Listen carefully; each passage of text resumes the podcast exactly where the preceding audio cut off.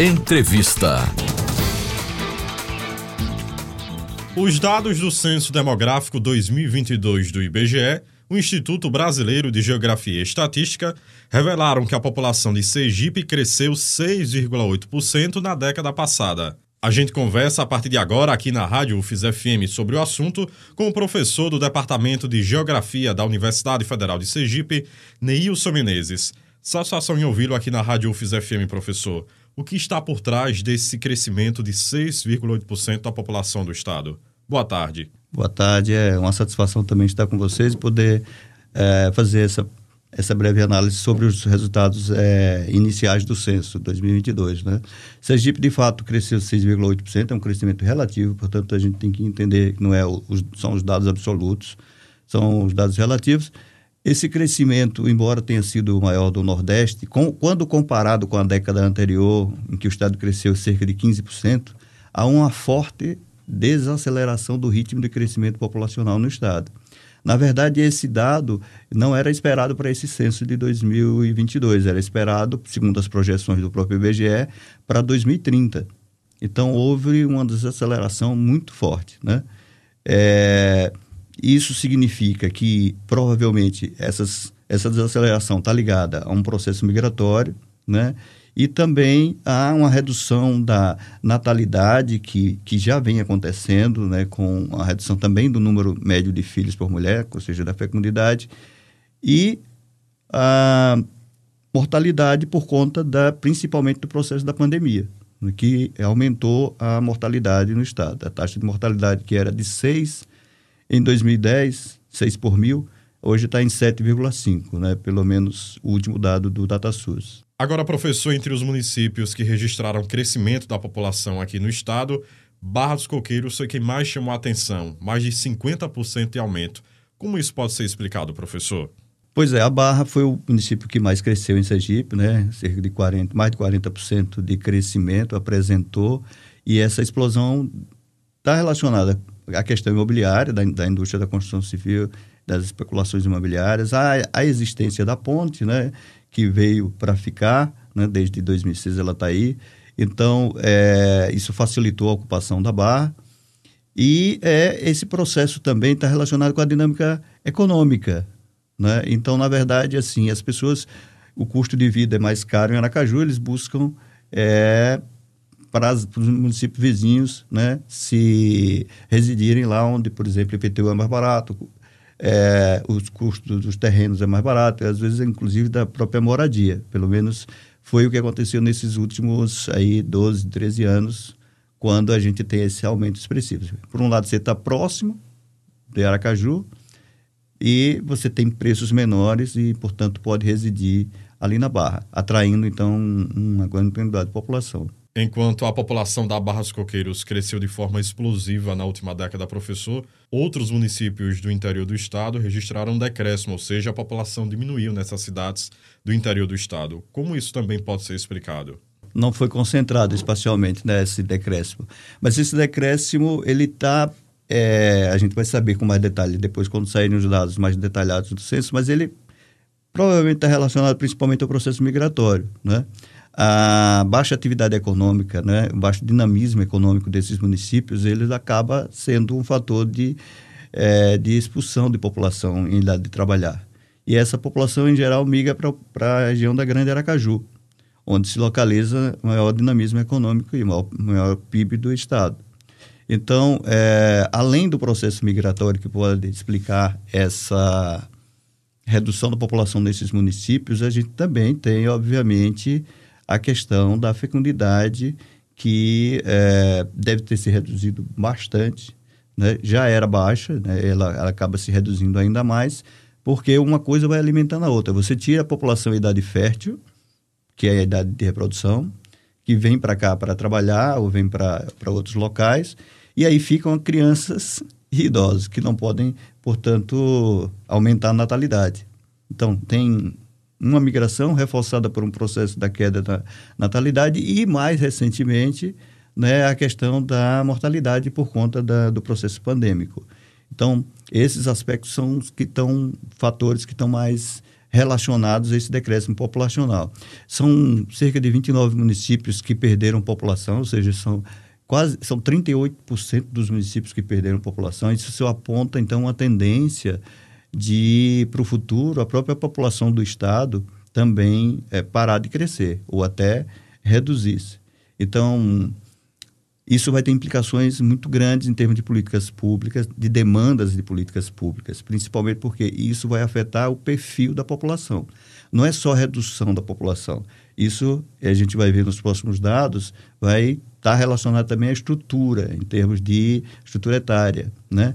É, e a questão também da a redução da fecundidade também pode estar relacionada ao crescimento de pessoas que estão morando só, principalmente idosos, ou seja, e toda essa transformação no perfil demográfico da população, ela vai implicar em altas demandas de políticas públicas. E o que a gente vê é essa situação demográfica ainda pouco conson é, paralelamente não há políticas públicas que busquem se antecipar a essas demandas. Já é possível apontar, professor, então, qual é o perfil dessa população que está migrando do interior para a Grande Aracaju ou não? Na verdade, a gente não tem esses dados de 2022, né? Porque eles não saíram. Então, vou falar com base nos dados de 2010, que foram os últimos dados. Se essa tendência seguir, se é uma população de municípios menores, que tem uma concentração urbana menor e que, portanto, e também, claro, do campo, continua a migração campo-cidade, mas ela também é reforçada por municípios urbanos, ou cidades, de cidades pequenas, onde o dinamismo econômico é muito baixo. Então, elas buscam oportunidades em outros locais. Obviamente, a gente, se seguir a tendência de 2010, essa, essa migração é muito mais forte para a capital e para os, os, municípios do seu entorno, que é onde estão localizadas as atividades mais dinâmicas em termos de empregabilidade, né? e também onde o PIB é maior. O senhor falou, professor, do impacto desses números em políticas públicas. Como o censo demográfico do IBGE, de fato, é utilizado para embasar a tomada de decisão nessas políticas públicas? Bom, primeiro passo, o primeiro ponto, acho que tem, que tem a ver com a questão da mudança da etária da população. Ou seja, o envelhecimento populacional deve ter sido aprofundado. Então, se a, até 2010 a gente tinha cerca de 300 mil idosos, provavelmente esse número vai aumentar bastante agora quando saírem os resultados. A projeção seria 400 mil, mas agora já está se diante desses dados revelados agora, iniciais, a gente espera até que seja um pouco mais, né, de população idosa, gerando mais de 15% da população nessa faixa etária. Então, essa é uma faixa etária que vai demandar muitas políticas públicas, né? É, por outro lado, por exemplo, mercado de trabalho. Né? Ampliar o mercado de trabalho para pessoas idosas.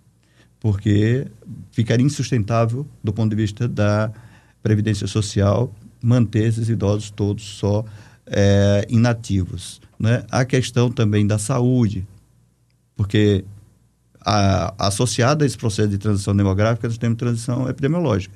Então, aquelas doenças infecciosas e contagiosas que eram é, as que mais principais causas de morte, hoje estão perdendo espaço para o, as doenças crônicas, como diabetes, como câncer, que já é, a neoplasia já é a segunda causa de morte no estado, né? doenças do coração.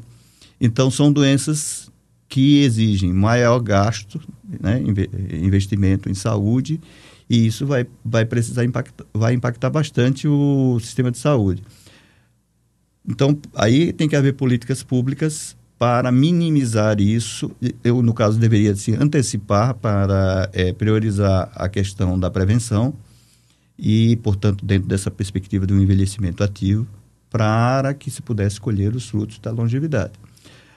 Ah, o outro aspecto é também que as mudanças na população, a desaceleração do crescimento, vai implicar em uma redução né, das atividades é, das atividades empregatícias. Porque você vai ter uma população, hoje você vai ter, provavelmente, já temos uma população de adulto muito grande. O que é que isso demanda?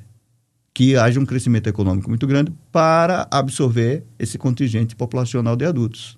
Adultos e cada vez adultos mais maduros. Então, se não tem crescimento econômico, não tem empregabilidade, a gente vai, de fato, envelhecer num contexto de pobreza e de desigualdade econômica, que é o que a gente tem assistido. O senhor falou, professor, do impacto desses números em políticas públicas. Como o censo demográfico do IBGE, de fato, é utilizado para embasar a tomada de decisão nessas políticas públicas? Então, essas estimativas serão calibradas com a contagem populacional que deve ocorrer em 2025. Mas, a princípio, se elas se confirmam em 2025, ah, o que se espera é, como eu falei, uma redução ainda maior do crescimento populacional, até um crescimento nulo, né? e mais para frente um crescimento negativo da população, se nada for feito para é, estimular né, uma taxa de fecundidade que seja que possa repor a população. Então você vai ter uma população com uma pirâmide chegando quase uma pirâmide invertida, né? com o tempo. É, esse não é um problema exclusivo de Sergipe, né? mas aqui a gente tem que, entendendo essa situação, se antecipar aí o processo. Então, hum, a gente já assiste em alguns países esse, essa existência de políticas que estimulam a natalidade para recuperar a população ou no caso, é a migração, ou seja, atrair imigrantes para repor população é, ativa. Professor Neilson Menezes, foi muito bom ouvir aqui na Rádio UFES FM. Obrigado pela entrevista. Bom, eu apenas quero novamente agradecer a você pelo convite, né, à Rádio UFES. É uma satisfação poder estar aqui. Né? É, sabemos que teremos novos dados em breve do IBGE. E ele, inclusive, vai elucidar muitas das nossas dúvidas que foram aqui apresentadas.